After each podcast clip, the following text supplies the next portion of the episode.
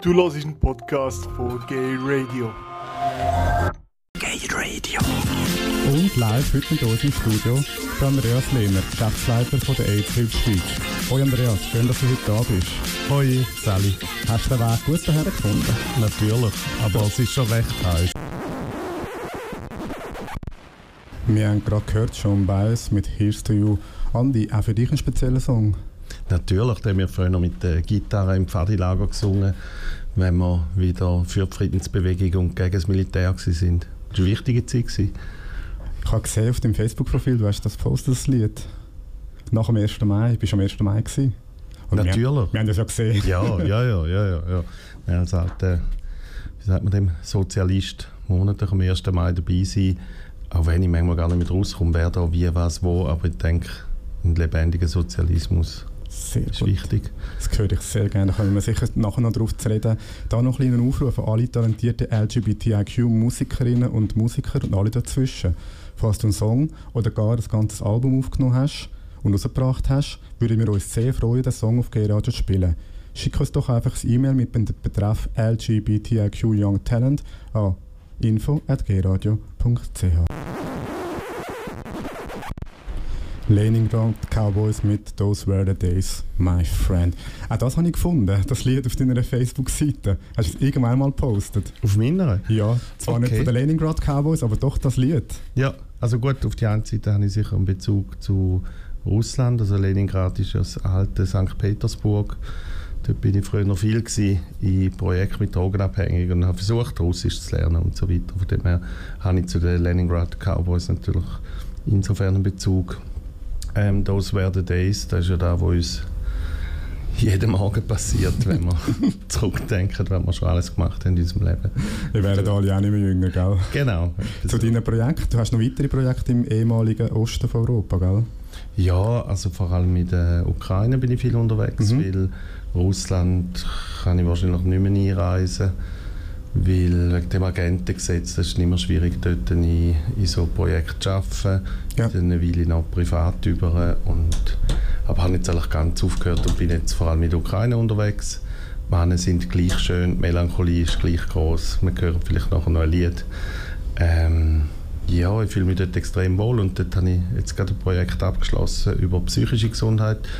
Das ist äh, ein Lecture, gsi, wo über drei Monate gelaufen ist, wo vor allem LGBTIQs angesprochen hat, aber auch Soldaten aus dem Bürgerkrieg, wo man einfach mal die unterschiedlichen Aspekte von psychischer Gesundheit äh, angesprochen hat. Und es sind jede Woche 800 Leute in einem uralten Theater gewesen, wo so die Ukraine-Flagge über äh, die alte russische Flagge gehängt haben. Und wo ich dann gemerkt habe, dass es halt in unterschiedlichen Ländern auch unterschiedlich schwierig ist, über äh, LGBT-Bedürfnisse äh, zu reden. Äh, und wie, wie kann man zum Beispiel Homosexualität ansprechen? Das heisst, das war ein Abend, wo dann einfach über Sexualität von der Geburt bis zum Grab geschwätzt haben und irgendwann bei der Pubertät haben sie dann können äh, Homosexualität einfließen lassen. Und da hat ganz viele Fragen gegeben, also um ganz anders an das Thema heranzugehen. Wie ist dann die Lage von jungen queeren Menschen oder überhaupt von queeren Menschen in der Ukraine? Rechtlich ist es okay. Mhm. Homosexualität ist legal, Ja. aber äh, die Bevölkerung, die allgemeine äh, Gesellschaft ist halt sehr homophob, noch immer. Mhm. Und ich hatte auch schon einen Kollegen, gehabt, der äh, einen Drag-Auftritt hatte, nachher besoffen mit dem Taxifahrer heimgefahren ist. Der hat ihn nachher verprügelt und im Bauch geginkert und hat nachher ins Spital und hat gesagt, ich weiß jetzt, wo du wohnst, du schwule Sau. Das ist halt an der Tagesordnung. Es ist auch ja, in den grossen Städten nicht unbedingt ratsam, auf Grinder gerade sofort jedem schönen Mann hinten reinzurennen, weil unter Umständen sind dann einfach vier Schläger dort. Also das, was man ein bisschen von Russland auch kennt, von Tschetschenien. Es ist Beispiel. eigentlich gleich, außer dass es äh, legal ist. Aber Ja. das ändert nichts, wenn sowohl die Polizei homophob ist, wie die ganze Gesellschaft homophob ist. Äh, muss man auf das schon ein bisschen schauen. Aber es sind extrem liebe Leute und Ja. ja. Sagst doch, du, du hättest äh, persönlich einmal eine Beziehung oder irgendwie Connections gehabt in Osteuropa und hast auch deine Projekte gemacht und auch lange dort verkehrt. Woher kommt die Homophobie? Kann man das irgendwie erklären? Ist es kulturell? Ist es irgendwie, so, werden Menschen so sozialisiert? Was, was ist das Thema? Es gibt ein bisschen unterschiedliche Begründungen. Eine Begründung, die mir noch eingeleuchtet hat, ist, dass früher halt äh, der Zar, der Piotr Pervi, also Peter der Große, genau, ja. der hat vor allem ähm, schwule Intellektuelle um sich geschaut. Er war schon selber schwul, gewesen, mhm. wenn da niemand würde erzählen in Russland, hat immer junge Männer Stipendien gegeben und, ja. und so weiter. Also das heisst, dort ist, äh, während die Leute am Hungern waren, unten dran ist die ganze schwule Intellektualität und Schriftsteller und so weiter, haben Champagnerpartys geführt und von dem her sagt man, können es dazu kommen, dass da einfach äh, mit den Oberen, mit dem Kampf gegen die Oberen auch die Homophobie gekommen ist. Aber ich glaube nicht, dass das der einzige Grund ist, ähm, wenn es gleich ist wie bei den Drogenkonsumenten, wo man nicht darf Spritzentauschprogramm zum Beispiel machen, ja. weil sie Angst haben, dass alle Russen sich auf einmal ja. äh, Drogen spritzen, ist es wahrscheinlich auch einfach die Angst, ähm, dass man auf einmal in seiner Männlichkeit könnte getroffen werden oder dass man am Schluss selber noch Lust könnte haben, ja. Sexualität zu leben. Das hast du jetzt wirklich ein Projekt gemacht mit psychischen Erkrankungen, Menschen mit psychischen Erkrankungen. Ist die psychische Gesundheit eine andere im Osten von Europa als im Westen von Europa? Darf man das überhaupt noch sagen, Osten und Westen? Weiß gar nicht. Ist das politisch noch neutral?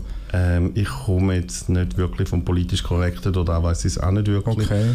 Aber ich denke, es ist natürlich überall, wo, wo Homophobie in einer Gesellschaft groß ist oder wo die Angst von auch jungen Menschen, die ein Coming-out haben, wo es dann nicht können machen oder wo es nur im engsten Kreis können machen oder nur bei Freunden, nicht einmal bei Eltern. Natürlich leidet dort die psychische Gesundheit und mhm. natürlich muss man dort etwas machen, weil solange äh, Homosexualität nicht eine Normalität ist, solange all die Farben vom Regenbogen nicht dürfen wirklich gelebt werden, äh, solange ist psychische Gesundheit ein großes Thema. Was hat dort, äh, ist das dort russisch-orthodox in der Ukraine? Ich bin noch nie, noch nie in der Ukraine, gewesen, ich weiß es gar nicht. Ja, es hat ein bisschen alles, dadurch, dass äh, die Ukraine immer ein bisschen ein Teil von der Ukraine hat lang zu Polen gehört, dann zu Rumänien, dann mhm. wieder zu Russland. Dann, also es ist ein riesiger Mix. Österreich ist sehr lange dort unten. Ja. Das heisst, man findet äh, im Westen von der Ukraine vor allem auch viele Katholiken. Okay. Und sonst die äh, russisch-orthodoxen, die haben sich abgespalten. Die haben jetzt in der Ukraine ein eigenes, sagt man dem, Patriarchat wahrscheinlich. Wahrscheinlich, ja. Oder so. Das ähm, Bistum würde man bei uns ja, bei den Katholiken in der Schweiz genau, sagen. Oder? Genau. Genau, ja. Und dort ist es einfach so, dass man gemerkt hat, dass äh, die russisch-orthodoxe Kirche halt wirklich politisch aktiv ist und auch versucht in der Ukraine äh, alles zu unterwandern, wo eigentlich hätte dazu führen dass die Ukraine irgendwann wieder zu Russland gehört. Und da haben sie es jetzt auch im Sinn von, von einer Zukunft für die Ukraine haben sie die auch abgespalten. Mhm.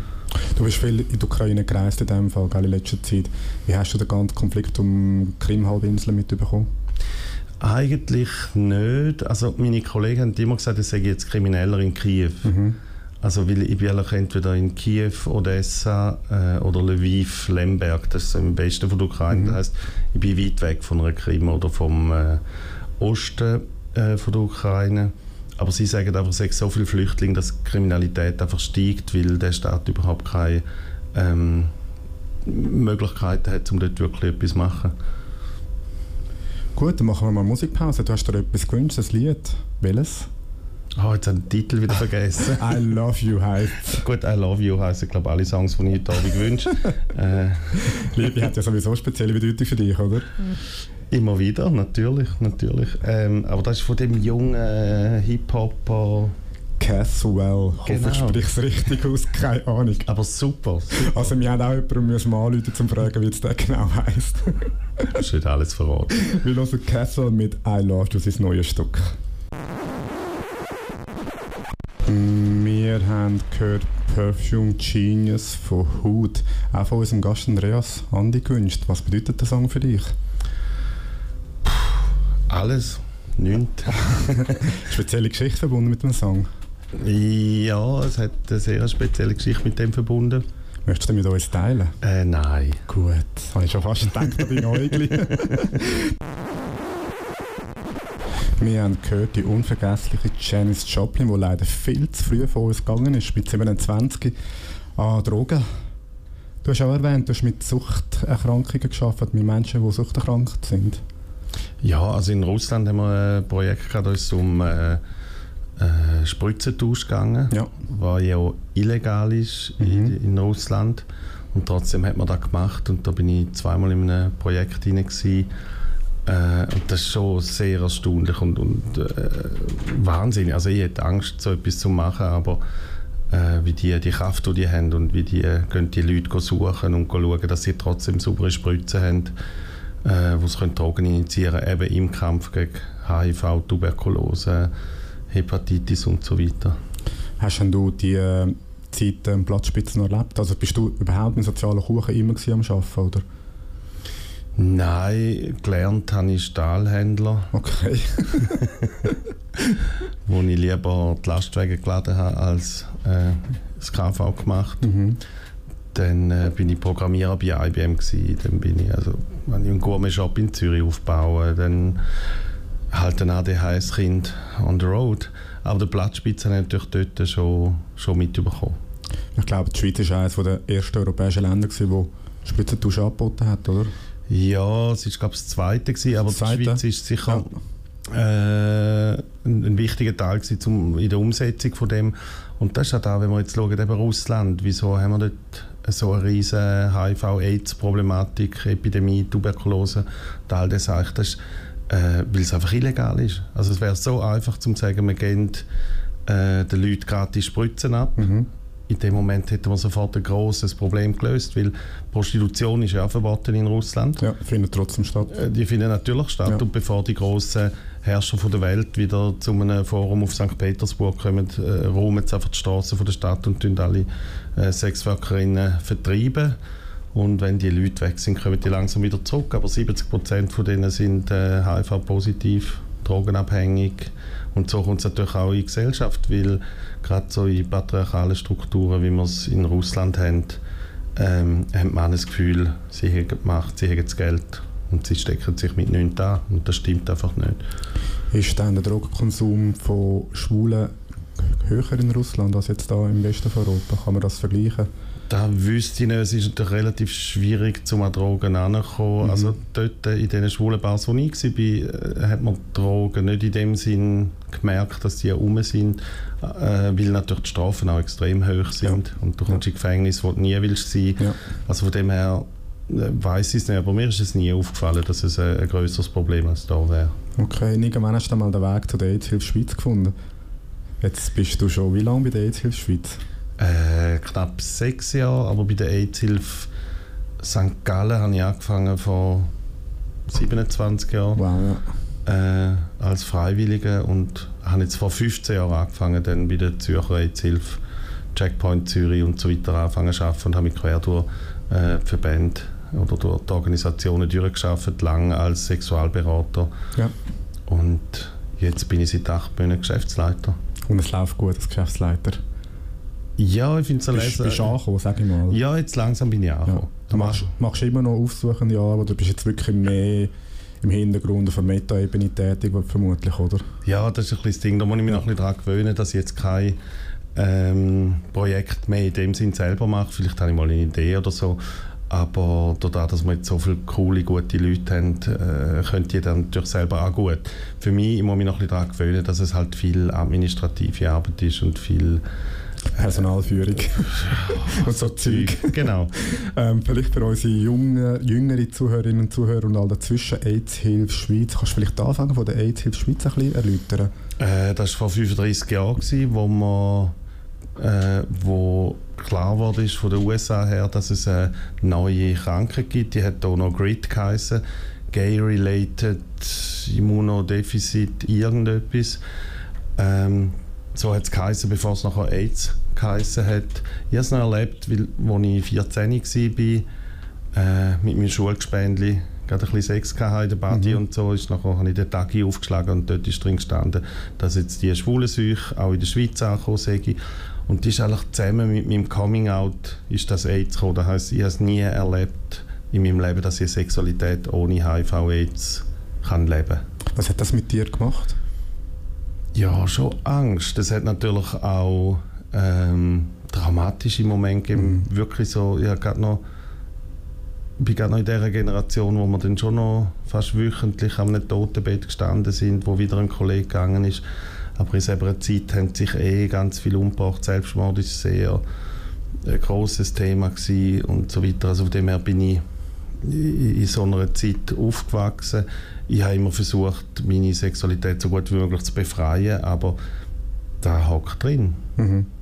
Und dann ist es ja, wie ist, wie ist die Gesellschaft in der Schweiz damit umgegangen? Wir wissen ja, Amerika ist es lange abgelehnt worden, die Reagan-Administration hat keine Gelder gesprochen, es hat die ACT-UP-Bewegung gegeben vom Federal Drug Administration, das ganze Zeug.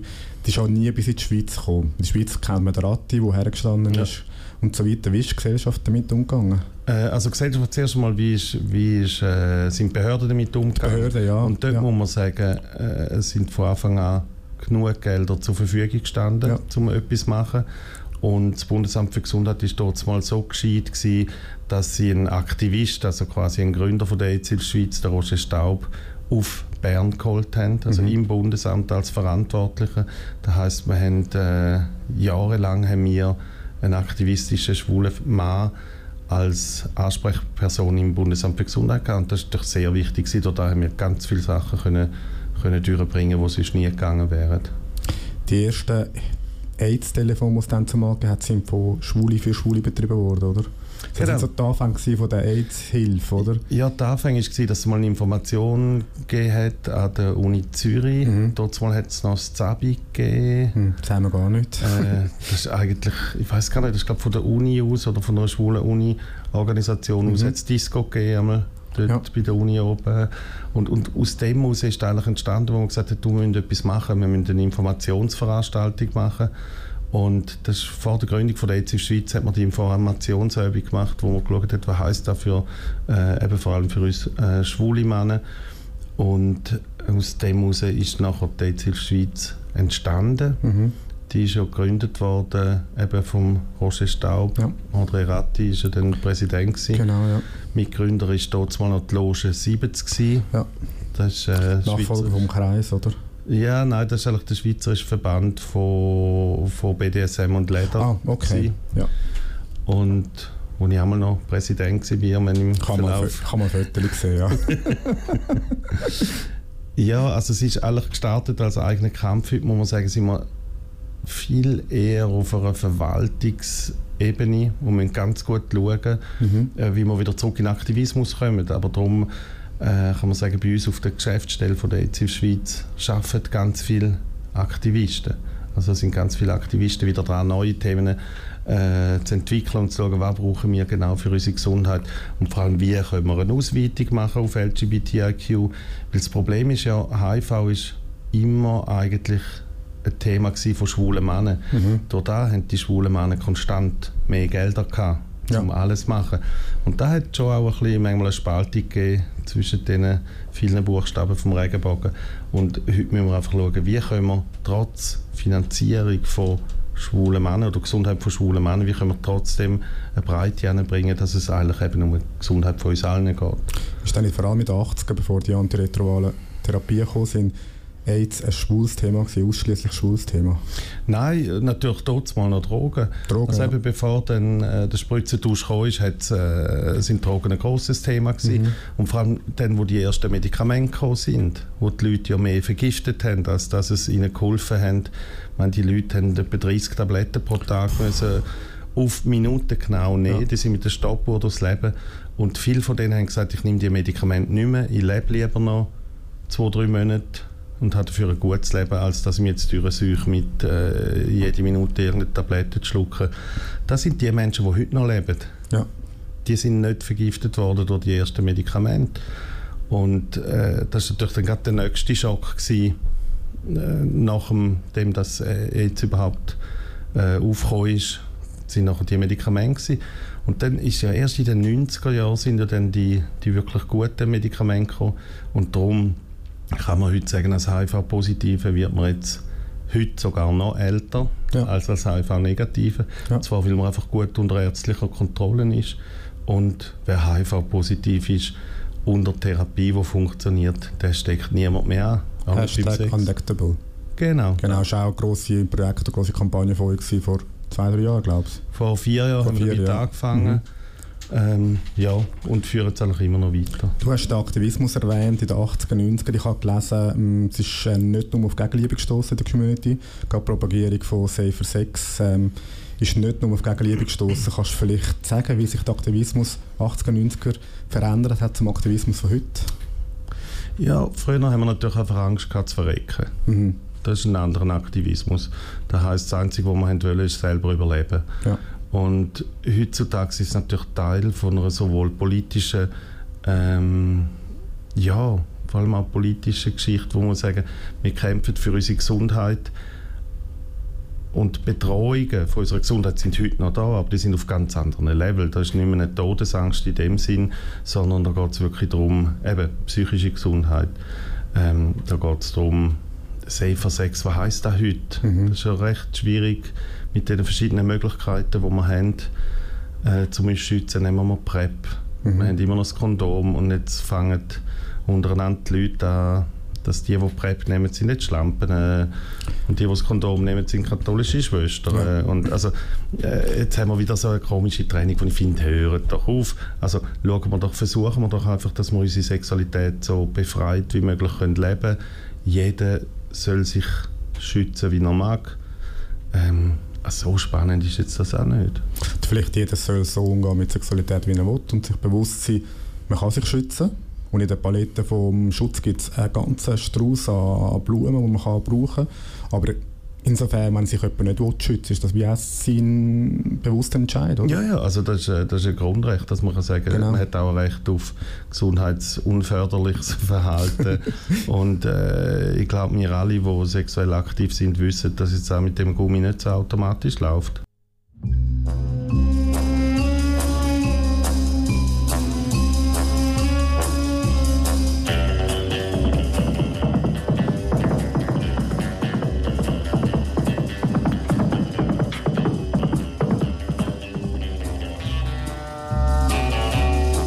Mein Name ist Lora. Radio Lora.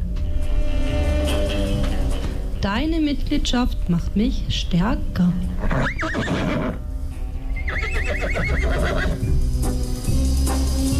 unter 20 Franken oder 60 Franken für Nichtverdienende einzahlen auf ALR Finanz Zürich, Postcheckkonto 80-144 03-9. That's it. Du hast es gehört, wenn du auch in Zukunft möchtest, Gay Radio auf Radio Lora hören, dann wird doch Mitglied. Das kostet sie nur 120 Franken und für wenig verdienende Menschen nur 60 Franken. Alle Informationen findest du unter www.lora.ch. Und vorher haben wir noch gelost Pink Floyd Another Brick in the Wall. Um was geht es bei diesem Lied? Ja, es geht ja, es ist dort eine Revolution von Schülern, die sich nicht mehr äh, von den Lehrern oder von anderen äh, Leuten, die meinen, sie können etwas äh, an der Geschichte von diesen jungen Menschen machen. Das war eine Revolution gewesen, da, oder Pink Floyd hat das so beschrieben. Und ich denke, es hat aber sehr viel damit zu tun, wie wir heute unterwegs sind. Also ich finde, auch heute müssen wir uns wieder wehren. Auch heute gibt es Leute, die versuchen, uns hinter Mauern einzusperren. Auch heute gibt es Leute, die finden, wir sollen kein Kind haben, wir sollen nicht können heiraten, wir sollen quasi gar nicht können. Und darum ist das Lied heute wieder so wichtig wie dort mal. Wie hat sich verändert, jetzt, wo du dein Coming Out hast? Wie lange ist das her? Äh, mit 14, das war vor 40 Jahren. Das sieht man dir fast nicht an. Danke. Was ist es, wie hat sich verändert, heute jung sein und äh, aus das Coming Out zu haben vor 10, 20, 30 Jahren? Kann man da etwas sagen? Ist mehr Gewalt im Spiel, weniger Gewalt im Spiel? Äh, ich glaube, heute ist überall ein bisschen mehr Gewalt im Spiel als früher. Also früher natürlich ist äh, Schwulsein, wir hatten noch ein Schutzalter gehabt von 20. Vor 20? Ja, obwohl wir eigentlich schon mit 14 unterwegs sind. Ähm, aber ich glaube, es ist über die ganze Zeit ist immer auch eine Frage von der Persönlichkeit gewesen. Also wie viel Angst hat man, um zu dem zu stehen? Und ich verstehe jeden, der heute noch Angst hat, um sein Coming Out zu haben. Aber ich empfehle es trotzdem jedem, weil es macht einem freier und es macht einem glücklicher. Aber heutzutage, wo, wo wir in dem 01 Facebook Shitstorm, weiß auch nicht was sind, habe ich das Gefühl, da hat sich ein bisschen übertragen. Und wir müssen heute wieder parat sein, um uns zu wehren. Da haben wir auch gesehen an der Pride, wo wieder ein schwules Bärli zusammengeschlagen worden ist. Es gibt es immer wieder. Und ich bin eigentlich schon der Auffassung, dass wir sagen wir tun uns zusammen, ähm, wir lernen kämpfen. Und dann schlagen wir im, im falschen Moment halt zurück. Genau, Queers Fight Back hat es früher geheißen. Genau. Irgendwie, äh, du hast, glaube auf deinem Facebook-Profil geschrieben, wir müssen wieder lernen, ähm, uns zu verteidigen. Unbedingt. Gell? Ich Ja. bin eben auch der Meinung, ähm, Homophobie begegnen kann man entweder davon säckeln oder dem anderen einfach die Schnur geben, oder? Also es ist immer noch so, dass es am einfachsten und am besten ist, so schnell wie möglich davon zu rennen. Aber es gibt Momente, wo man einfach muss zurückschlagen und da muss man parat sein, da muss man üben, ähm, auch wenn man es hoffentlich nie braucht. Ja, genau. Ich meine, gerade nach dem Harvey Milk-Attentat in San Francisco hat es ja die Queer Fights, Back Bewegung gegeben, wo man äh, Schwule heimbegleitet hat oder auch zum Teil auf, nicht auf Jagd, aber man ist quasi Schlägertruppe auch präsent gewesen und gesagt, nein, wir nehmen uns den Raum, wir nehmen uns den Platz, wir nehmen uns die Straße und wir sind präsent, oder? Ja. Und ich habe das Gefühl, man muss wieder, ja, ich meine, die Welt draussen wird raucher und die Rechte, die wir haben, können das jederzeit wieder genommen werden und ähm, ja, darum ist vielleicht gar keine schlechte Idee. Ich finde, und, und Mhm. zwar wirklich kämpfen, also nicht ein bisschen Selbstverteidigung, damit wir äh, uns dann gleich nicht können wehren weil sie ein Messer haben, die anderen, sondern wirklich lernen, reinschlagen. Ja. Wo kann man das lernen? Im Checkpoint.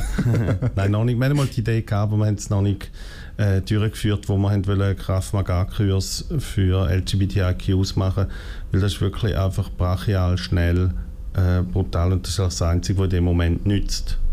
Ja, auch von unserer Seite vielleicht alles Gute an Micha und an Nick, die nach der Pride angegriffen worden sind. Ähm, schön haben es online da, schön haben sie euch gewehrt. Falls ihr mal Gewalt, werdet, äh, Gewalt erlebt, erleben müsst, findet ihr immer auf LGBT.helpline. Oh. Pink Cross findet ihr äh, die LGBT Helpline. Meldet unbedingt Hate Speech, Gewalt an euch. Ganz, ganz wichtig, damit wir die Statistik weiterführen können. Genau. Ähm, was soll ich dich fragen? Siehst, du, jetzt, hast du mich, bin ich durcheinander. Ähm, genau, Checkpoint. Ja. Ähm, Kannst du vielleicht etwas von diesen Checkpoints erzählen? Was ist Checkpoint? Was bietet ihr an? Also Checkpoints, die haben wir ja aufgetan 2011 ist Zürich der zweite Checkpoint gewesen. Der erste war in Genf. Der gewesen. erste war in Genf. Mhm. gewesen. Heute ist der Checkpoint Zürich äh, der grösste in der Schweiz, wo wir gefunden haben, wir müssen unsere Gesundheit selber in die Hand nehmen. Wir wollen niederschwellige Angebote, also wo man einfach reinlaufen kann, wo die Leute nicht im weißen Kittel rumlaufen, wo die Leute etwas verstehen von, von schwuler Gesundheit, von Schwulsein. Und da ist so weit ausgebaut, das ist so ein Erfolgsmodell, dass wir heute nicht, vier Ärzte haben, wir haben Psychologen, es gibt Psychiater. Also eigentlich alles rund um die schwule Gesundheit äh, kann man in dem Zentrum relativ einfach abdecken. Man kann auch einfach reinlaufen. Ähm, ja, weil natürlich ist HIV das große Thema bei uns Schwulen. Mhm. Aber da können wir nur angehen, indem dass wir die Gesundheit von schwulen Menschen gesamtheitlich anschauen. Und noch schöner wäre es natürlich, wenn wir eben LGBTIQ-Gesundheit noch viel breiter könnten anschauen Mhm. Ist also das Checkpoint exklusiv nur für schwule Männer? Oder ihr habt glaube ich noch ein Trans-Angebot, oder? Genau, der Hannes macht ja Transberatung im Mhm. Checkpoint Zürich.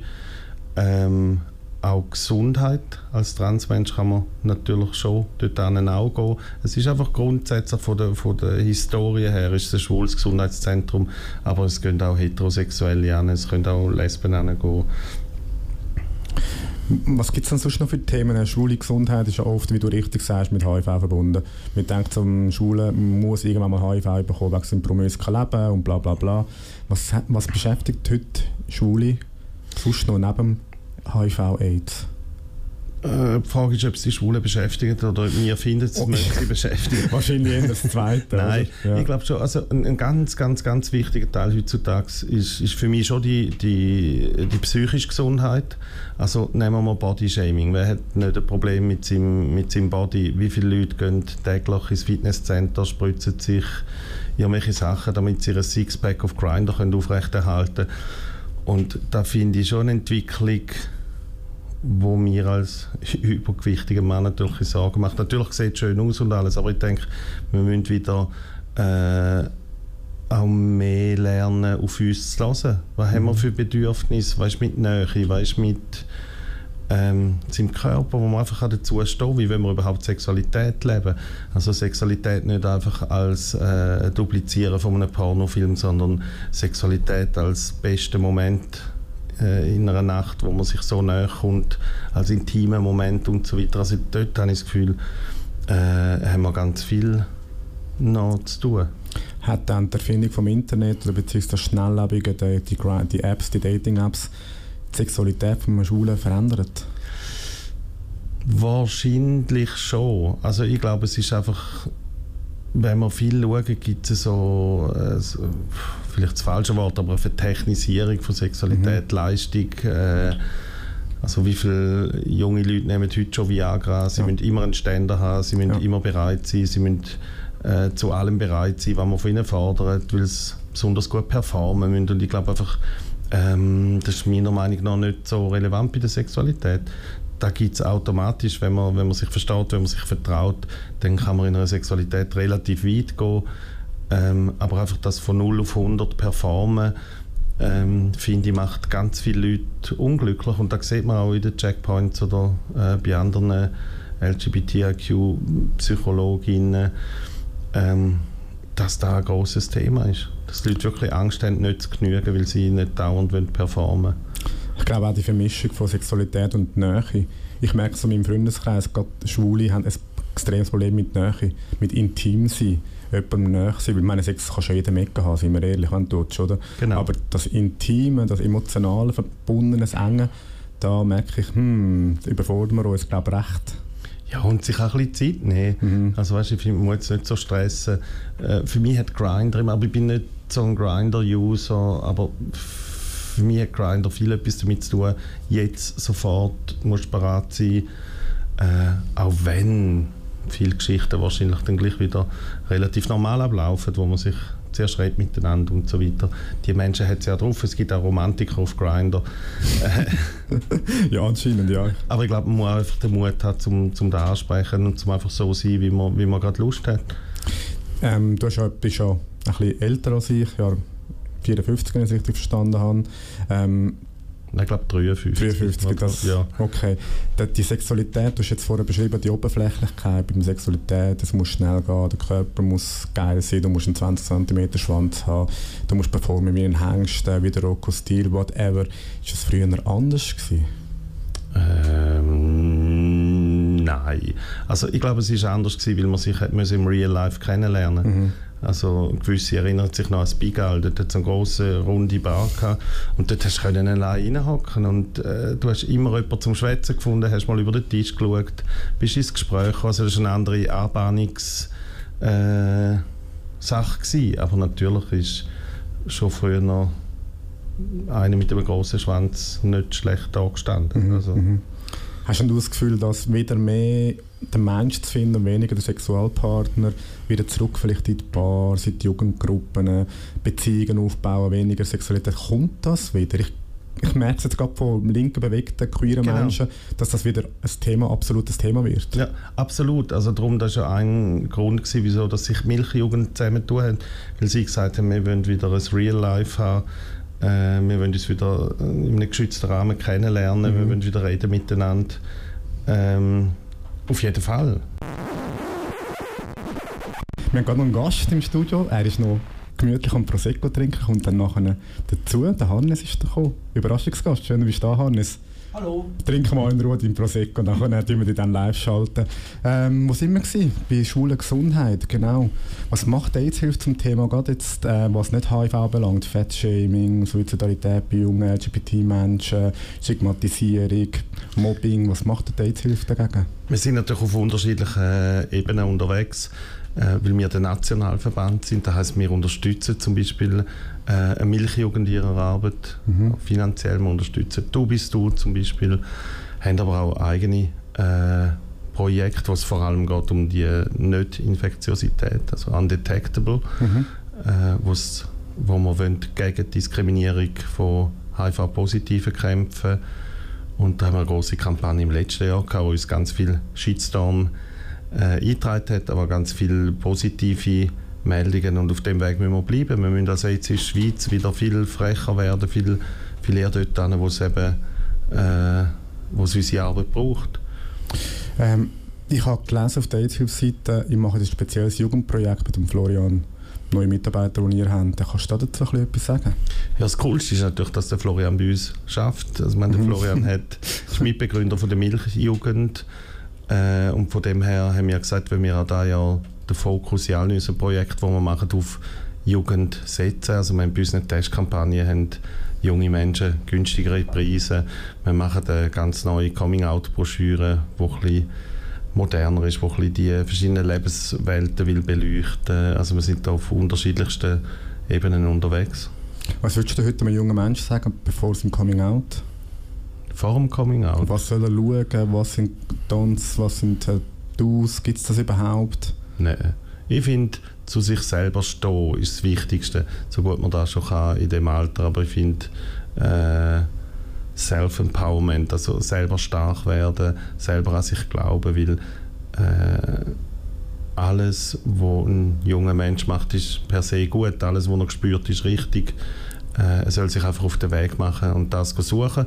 Und wenn er in einem Umfeld ist, wo das nicht gewünscht ist, dann soll er sich ein anderes Umfeld suchen. Es gibt genug Menschen auf dieser Welt, die da sind, auch für junge Menschen. Genau, ich denke, das ist ganz wichtig. Du da draußen bist nicht allein. Äh, die Herkunftsfamilie kannst du nicht aussuchen, weil die hast du nun mal, aber da draußen gibt es noch eine zweite, dritte, vierte Familie, die dich kann auffangen kann und da ist für dich. Äh, da musst du nicht allein durch. Informiere dich unter Pink Cross und du bist du, Milchjugend, per Checkpoint, es gibt diverse Angebote, da bist du wirklich nicht allein, ganz, ganz wichtig. Ähm, was wollte ich noch fragen? Jetzt bin ich schon wieder durcheinander. Ähm, das ist wegen dem Prosecco vom Hannes.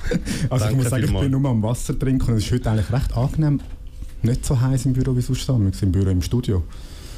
Oder? Wie findest du? Ja, gut, ich habe den Sommer eh nicht so. Weil wir gerade ausgegangen sind. Nein, ich, ich, ich habe den Sommer eh nicht gerne. Ich bin Frühling und Herbst.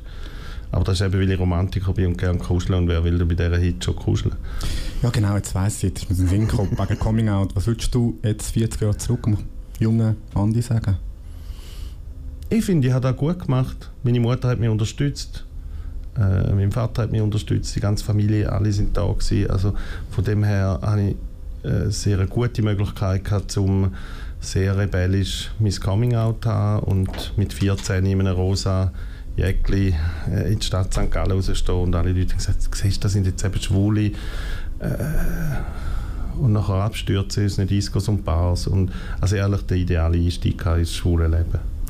Wie ist es mit dem Thema Jugend, HIV? Ich weiss, als ich jung war, das erste Mal HIV, zweiter, dritter Sek, neben der Menstruation von der Frau, ist HIV ein grosses Thema. Pariser über Bananen und so. Aber nachher ist dann relativ schnell mal die HIV vorbeigekommen, weil es war so, du verreckst, das war immer noch so. Gewesen. Gehen heute die Jugend Jugendlichen anders um mit HIV? Nein, es ist ein Gerücht, dass sich äh, die Jungen schlechter schützen. Mhm ich habe eher das Gefühl, die Jungen haben bald gar keinen Sex mehr. Vor lauter Angst. Also ich glaube, also sie schützen sich gut. Da muss man, wir uns überhaupt keine Sorgen machen. Ähm, ich denke wirklich, wichtig ist die Arbeit am Selbstbewusstsein. Mhm. Also dass sie auch in der Sexualität können selber bestimmen wo sie wollen mitmachen wo sie nicht wollen mitmachen ähm, und dass sie sich beraten lassen, wenn sie merken, es ist irgendetwas nicht gut mit ihrem Leben. Aber ich finde wirklich, äh, es ist ein Mythos und es ist wahrscheinlich der Neid von uns älteren Männern, wenn man findet, die Jungen schützen sich nicht mehr so gut. Du sagst, die Jungen haben wahrscheinlich gar keinen Sex mehr. Woher kommt das? Oder hast du da irgendwie Hast du das irgendwie empirisch ist das erfasst oder ist das mehr ein Gefühl von dir? Nein, das ist einfach ein Aufruf zum Kampf. heißt also, ich weiß es gar nicht, ob es so ist, aber manchmal habe ich so ein das Gefühl, nein, das ist überhaupt nicht empirisch. Aber ich denke einfach, äh, wir müssen schauen, dass man vor lauter Druck in der Sexualität, vor lauter Angst vor irgendetwas, vor lauter Befreiung im Kopf und so weiter, dass wir, dass wir trotzdem eine befreite Sexualität können leben und dort unterwegs sind. Also darum eher weniger Angst und mehr Lust. Ja, mehr Lust. Mehr Lust. Ihr habt es gehört draussen, wenn ihr Lust habt, lebt die Lust. Es ist wie nichts falsch, oder? Ja. Gut. Wenn der andere auch will, oder die andere. Ja, genau. Das, das ist wie klar. Das Strafgesetzbuch gilt auch da, natürlich, ist wie klar. Der Hannes, jetzt bist du da, Prosecco austrunken, so fast. Fast, ja. Hallo. Schön, bist du da, Hannes. Wir haben es gerade vorher vom Checkpoint und vom Trans-Angebot. Du bist ja dort Transberater. Ja. Männlich, gell? männliche Pronomen ja. brauchen. Entschuldigung, ich muss das immer noch zuerst fragen. Mhm, super, ähm, ja. Was bietet Checkpoint beim Thema Trans an? Mittlerweile ziemlich viel. Ähm, als wir angefangen haben, haben wir nur Transberatung angeboten, also wirklich so spezifisch, wenn eine Person gerade am rausfinden ist, wer sie ist und dass sie vielleicht trans sein könnte. So, was sind die Angebote, was sind die Wege, die man gehen kann, wo findet man Fachpersonen, so eine Basisberatung. Seit einer Weile haben wir im Checkpoint einige PsychologInnen, die auch Transpersonen begleiten. Mhm. Und bei Transleuten ist es ja immer noch so, dass damit man Zugang zu medizinischen Maßnahmen bekommt, man irgendwie eine Unterschrift braucht von einer Psychfachperson. Und das machen die inzwischen auch bei uns im Checkpoint. Und es gibt sogar inzwischen im Checkpoint In-house Hormontherapie. Das heißt, wenn du, bevor du Zugang hast zur medizinischen Behandlung muss wie jemand sagen, du hast quasi das Problem, oder wie muss ich das verstehen? Ja, genau. Die Diagnose muss praktisch bestätigt sein, damit die Krankenkasse ähm, zahlt. Weil Trotz WHO-Entscheid, das rausnehmen aus dem ICD jetzt? Ja, also es ist generell so, dass die Krankenkasse nur Sachen bezahlt, ähm, die, wo es eine Diagnose für gibt, aber mhm. Trans ist halt eine Selbstdiagnose und das ist so ein bisschen ein Sonderfall, ne? wenn wenn es eigentlich kein Verfahren gibt, das festzustellen, außer der Selbstauskunft, wie soll man dann den Zugang gestalten? Und das geht natürlich nicht so schnell. Die WHO entscheidet heute und morgen ändert sich alles in der Schweiz, sondern das ist ein recht interessanter Prozess, der gerade anläuft und den ich an zwei Seiten mitgestalten darf. Einerseits praktisch ein Checkpoint, mhm. wo wir jetzt demnächst damit experimentieren werden, wie wir den Zugang gestalten, weil Transpersonen müssen keinen Psychologen, keine Psychologin sehen, wenn sie das nicht wollen oder brauchen. Die wissen, wer sie sind. Das ist mittlerweile auch unter ExpertInnen anerkannt. Ähm, und auf der anderen Seite mit Transgender Network und anderen Organisationen sind wir am, am Schauen, wie wir auf im medizinischen Bereich auf die Fachgesellschaften zugehen, um sicherzustellen, dass Transpersonen einen leichteren Zugang zu irgendwelchen Maßnahmen, also Hormonen und Operationen bekommen. Heute ist es aber nicht mehr so in der Schweiz, dass du dich musst unfruchtbar machen musst, bevor eine geschlechtsangleichende Operation kannst durchziehen. Das ist doch früher Nein, so da gab es vor einigen Jahren mal einen Entscheid, ähm, seitdem das nicht mehr zulässig ist. In jedem Kanton oder ist es wie gesamt? Nein, das Problem ist, dass es halt von Gericht zu Gericht verschieden ist. Oh. Und es gibt schon noch eigene, einige Gerichte, die das einfach verlangen. Aber wenn da entsprechend argumentiert wird, dürfen die das eigentlich nicht verlangen. Das ist ja ein massiver Eingriff in deine Mensch Menschenrechte. Menschenwürde nicht. Ja. Brutal. Ja, genau, aber da ist wirklich so leider dadurch, dass das, äh, das jeweilige Zivilgericht am Wohnort ähm, diese Personenstandsänderung entscheiden muss, mhm. äh, dass es da immer noch RichterInnen gibt, die allen möglichen Quatsch verlangen. Ja, auch das. Wo steht die Schweiz jetzt im Vergleich in Europa im Sinne von Gleichberechtigung von Transmenschen? Sind wir mega weit hin? Sind wir führend? Sind wir irgendwo im Mittelfeld? Wir haben so ein bisschen eine, so eine Grauzonensituation, weil wir haben Gott sei Dank mit Blick auf Deutschland kein transsexuellen Gesetz, mhm. weil das ist das, was Deutschland wirklich auch ziemlich im Wege steht. Ähm, aber das Juristische ist nicht gut und wie ich vorhin gesagt habe, ziemlich willkürlich geregelt. Und da ist im Moment ein Gesetzgebungsprozess ganz am Anfang, der das vereinfachen soll. Da gab es eine Vernehmlassung und Einsprache letztes Jahr im September, glaube ich. Und es gibt eine Sache, wo wir relativ weit vorn sind, das ist so der Zugang zu, zu Hormonbehandlung. Das ist in der Schweiz relativ okay gelöst, aber immer noch kommt es nicht ohne Psychopathologisierung aus. Also ja. immer noch Stempel, psychisch krank, krank genau, dann ja. ab. Mhm. Trans heißt ja nicht nur Zack, Hormon, Trans heißt ja viel, viel mehr. Oder? Wenn ich das richtig verstanden habe, es gibt ja Transmenschen, die keine hormonelle Behandlung machen, keine geschlechtsbedingten ja, ja, Operationen. Genau, jetzt, wir, wir reden in solchen Fällen natürlich immer nur über die, die Zugang zu medizinischen mhm. Maßnahmen brauchen, weil für die anderen ist, sind diese Dinge nicht so entscheidend. Aber der Kampf, dass die Leute, die das brauchen, das auch bekommen, und zwar zeitnah und nicht irgendwann in fünf Jahren, das ist halt lebensrettend zum Teil, dass das rechtzeitig passiert.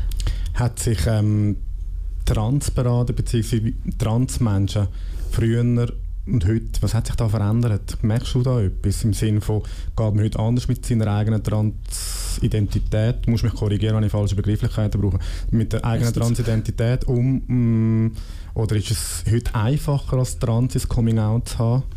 Also wir merken natürlich schon, dass das Thema sehr ins Bewusstsein der Öffentlichkeit gerückt ist, immer mehr so in mhm. den letzten Jahren und dass die Community sich zusammengefunden hat und sich so auch empowern kann und für die Rechte einstehen.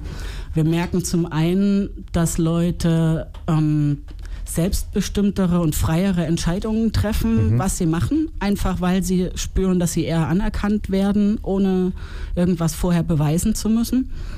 Ähm, und was wir auch merken, ist ein großes Interesse von Institutionen. Also es melden sich unglaublich viele Schulen, Sozialarbeitende, Firmen bei uns, die antreten mit dem Wunsch, eine Transperson adäquat zu begleiten. Und das spüren wir schon, dass sich da ganz gewaltig was verändert hat.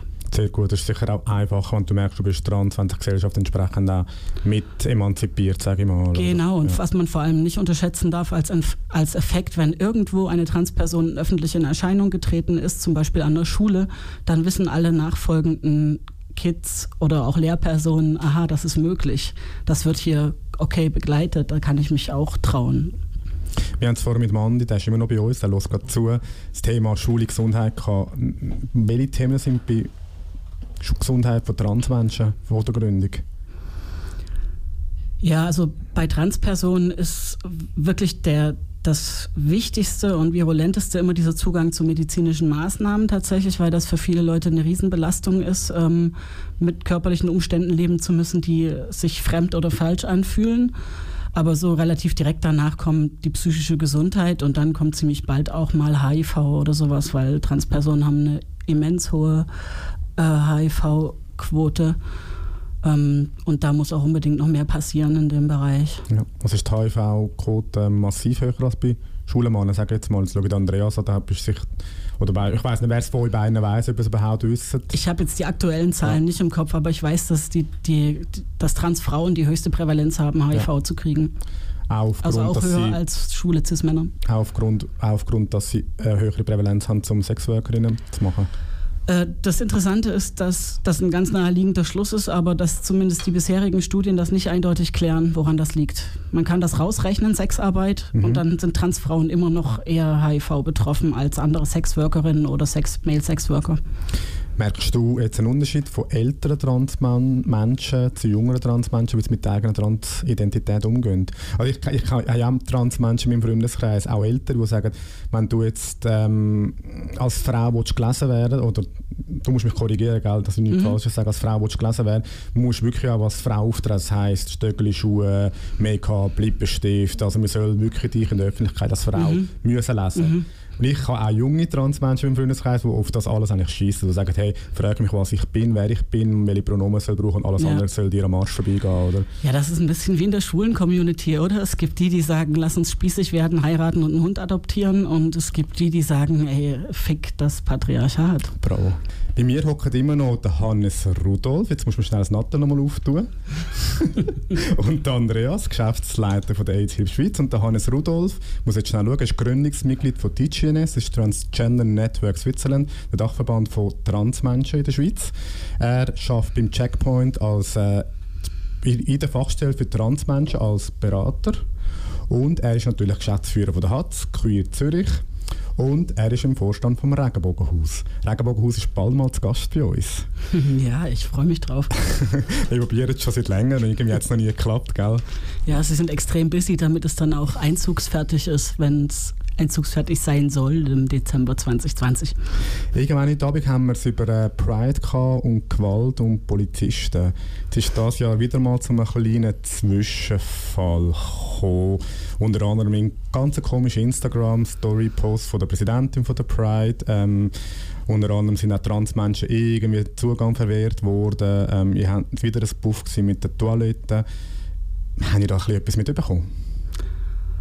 Ja, es, es ist halt so, dass die Pride schon relativ lange dieses Problem mit den Unisex-Toiletten kennt und einfach ähm, zwar seit zwei Jahren jetzt, glaube ich, offiziell Unisex-Toiletten hat, aber es halt immer nicht schafft, die konsequent auch so anzuschreiben und dann haben sie es dieses Jahr dann irgendwie einen extra Einsatz gemacht, um irgendwas zu überkleben und haben dann gemeint, hoffentlich sind jetzt mal alle zufrieden und wir finden, dass es irgendwie nicht so eine lästige Pflicht sein sollte, dass alle aufs WC gehen können, sondern ähm, dass man das einfach von vornherein mitdenkt bei so einem Großanlass. Ähm, und diese Polizeigeschichte, es gab halt diesen Instagram-Post von der Pride, äh, Stonewall war gegen die Polizisten. Mhm. Und das ist wirklich eine sehr unglückliche Auffassung, wo dann die Pride halt auch mit der Polizei gepostet hat. Und das ist, nachdem es nun letztes Jahr schon eine Geschichte gab, wo die Polizei Protestierende an der Pride äh, relativ unsanft weggeführt genau. hat. Ja. Ähm, also ähm, erschütternd unsanft, haben Leute gesagt, die das gesehen haben. Ähm, ist es ein bisschen schwierig, finde ich, heute so zu tun, als wäre das Verhältnis irgendwie komplett ungetrübt, zumal wir ja auch viele Queers of Color haben, die äh, über äh, rassistisch motivierte Kontrollen berichten und so weiter. Da würde ich mir einfach eine gewisse Kritikfähigkeit und ein Reflexionsvermögen von der Pride wünschen, was sie bislang nicht zeigt, obwohl sie es gesagt kriegen von verschiedenen Seiten. Das ist jetzt auch ein bisschen mein Eindruck. Ähm, Kritik an der Pride ist wie so Majestätsbeleidigung, das darf, darf man nicht und es hat wirklich keinen Platz. Nein, ich glaube, ich glaube nicht mal, dass das so arrogant ist. Ich glaube, es ist nur mh, mm, ein Recht, so was noch typisch ist für privilegierte Menschen, dann nehme ich ganz viele nicht aus, inklusive mir selber manchmal, dass man gewisse Dinge, die einen selber nicht betreffen, nicht versteht mhm. und nicht verstehen möchte. Und die Langmut, sich da mal irgendwie einzulesen und einen Transfer zu machen, dass wenn, wenn äh, man Akzeptanz als Lesben, Lesben und Schwule möchte äh, von der Gesellschaft, dass man dann vielleicht auch innerhalb der Queer-Community eine größere Akzeptanz und Sichtbarkeit für Trans und Bi zum Beispiel äh, genau. äh, bewerkstelligen muss. Das ist sowas, da, da habe hab ich das Gefühl, dass die Kritik häufig so auf taube Ohren stößt oder dass der Transfer auch nicht gemacht wird, weil das Hauptanliegen, dass wir in der Mitte der Gesellschaft ankommen, ist von der Pride. Und da sind halt verschiedene Organisationen und Menschen auch anderer Meinung, die sagen, nein, die Pride ist auch für Menschen und vielleicht in erster Linie sogar für Menschen, die nicht in der Mitte der Gesellschaft ankommen können vielleicht und es auch noch nicht sind und die müssen unbedingt Platz dort haben. Vor allem im Jahr, wo wir 50 Jahre Stonewall in Riots gefeiert haben, oder ist es wie ein bisschen schwierig mit dem Post? Ich finde es überhaupt auch schwierig, wenn Polizisten in Uniform an einer Pride mitlaufen. Das ist für mich wie so ein No-Go, das ist wie nicht mehr meine Pride. Auch das ganze Thema Pinkwashing, wo Andreas, du sehr einen guten Kommentar geschrieben hast, äh, unbedingt lesenswert. Wo findet man den Kommentar sonst, Andreas? Auf Crusoe cruisamagazin.ch oder cruisamagazin.ch. Unbedingt lesen. Jetzt nochmal Hannes, vielleicht die Toilettengeschichte. Ich meine, auch in meinem Freundeskreis wir würden mal sagen, ja, aber sie haben ja allgender Toiletten gehabt. Wieso ist es wichtig für einen Transmensch, dass das wirklich allgender Toiletten sind und dass das auch so angeschrieben ist? Was macht es sonst mit einem? Na, das ist eine, ist eine schlichte Sicherheitsfrage, oder? Weil in dem Moment, äh, wo irgendein eine betrunkene, pöbelnde Person und die kann irgendwie selber so queer sein, wie sie möchte. Ähm, da eine Person, die sie zum Beispiel für einen Mann hält, in ein mit Damen angeschriebenes WC-Häuschen reingehen sieht, äh, dann ist das für die Transperson nicht safe. Dann kann jemand hinterherlaufen, kann jemand rufen, hey, wo gehst du da rein, was soll denn das? Und dann kann es äh, zu Übergriffen kommen, wenn das falsch gelabelt ist. Das ist eigentlich so das Hauptproblem. Und natürlich auch, dass es einfach, man sich halb so eingeladen fühlt, wenn man dann am Ende doch auf den WC geht als non-binäre Person, wo dann in letzter Instanz doch Damen dran steht oder Herren. Mhm. Ja, und äh, die erste Entschuldigung, die sie haben, aus Kostengründen und dass das der Hersteller nicht will, habe ich also recht schwach gefunden, muss ich ganz ehrlich sagen. Ja, check your priorities. Pride, genau. Please. Kylie Minogue mit Can't Get You Out of My Head für den Lieblingsmensch von Andreas, der Michi. Ich hoffe, Michi hast du zugelassen. Ist er am Zuhören? Das ist Berlin, aber man kann ja auf www.gayradio.ch Sendung nachlassen. Genau, oder www.queerup.ch und bald, bald, bald, bald haben wir einen neuen Sendungsnamen. Aber das darf ich jetzt glaube ich noch nicht verraten. Ich müsste mal unseren Sendungsleiter in Bern fragen, ob es schon offiziell ist. Wir werden bald den Namen ändern, aus all diesen Gründen, die wir jetzt haben, weil einfach gay ist meistens weiß, cis und schwul, oder? Und von dem her werden wir dort eine kleine Anpassung machen, lassen yeah. euch überraschen. Ähm, Hannes, du bist immer noch da. Kannst du uns vielleicht ja. erklären, was der Unterschied ist zwischen trans und transsexuell? Äh, es gibt ja, in Deutschland gibt es ja die Diskussion, bin ja, ich ja, das, ist, das erkläre ich total gerne. Genau. Mal sehen, ob, ich, ob mir das gelingt, äh, kurz. Es gibt eine Diskussion, die ist aus dem englischen Sprachraum so ein bisschen rübergeschwappt. Das ist auch der Grund, warum viele jetzt Trans nicht mehr mit Sternchen schreiben. Mhm. Ähm, da waren Trans oder transsexuell, das waren die, die Operationen machen und die sozusagen die größtmögliche Angleichung an Cis-Personen machen. Cis sind alle, die nicht trans sind. Ähm, Und es gab so eine Unterscheidung zwischen denen, also die sozusagen wie die guten, wahren, echten Transsexuellen sind und alle, die so transgender sind, die nicht so Operationen und sowas machen und die nahm man dann irgendwie nicht so ernst. Und ähm, es gibt eine kleine und hartnäckige und sehr laute Minderheit äh, im deutschen Sprachraum und wahrscheinlich auch ein paar Leute in der Schweiz, die auch auf dieser Unterscheidung beharren. Und ich halte die für völlig sinnwidrig, weil ich glaube, die, äh, aus, die Ursprungssituation ist dieselbe, oder? Man hat ein Geschlecht, man stellt fest, dass man ein Geschlecht hat, was, das, was anders ist als das, was bei Geburt zugeordnet mhm. wurde. Und was man dann damit macht, das ist irgendwie absolut Privatsache. Und das ist auch nicht so, dass es dann verschiedene Menschen sind, je nachdem, was die für Entscheidungen treffen. Die Grundvoraussetzung ist die gleiche. Aber ich glaube, dass diese transsexuell Transsexuellen eben ähm, natürlich denken, dass sie leichter gesellschaftlich akzeptiert werden, wenn sie eine körperliche Komplettangleichung machen und so weiter. Und dass sie, das ist auch wieder so ein bisschen wie die Schulen mit dem Hund, die genau. Spießigen. ähm, und deswegen bin ich sehr froh, dass wir in der Schweiz diese Trennung nicht haben. Genau, wir kommen langsam leider schon zum Ende der Sendung. Danke Hannes Rudolf, dass du noch spontan reingeschaut hast und danke Andreas Lehner. Geschäftsleiter von der AIDS Hill Schweiz und der Hannes Rudolf mit all diesen Titeln, unter anderem Geschäftsführer von der Hatz Queer und wenn ihr ein Problem habt, beziehungsweise wenn ihr nicht das Problem, Entschuldigung, nehme ich sofort wieder zurück, wenn ihr merkt, ihr seid trans, alle Informationen findet ihr unter tgns.ch. Du hast einen Podcast von Gay Radio gehört. Die ganze Sendung und noch mehr findest du auf gayradio.lgbt.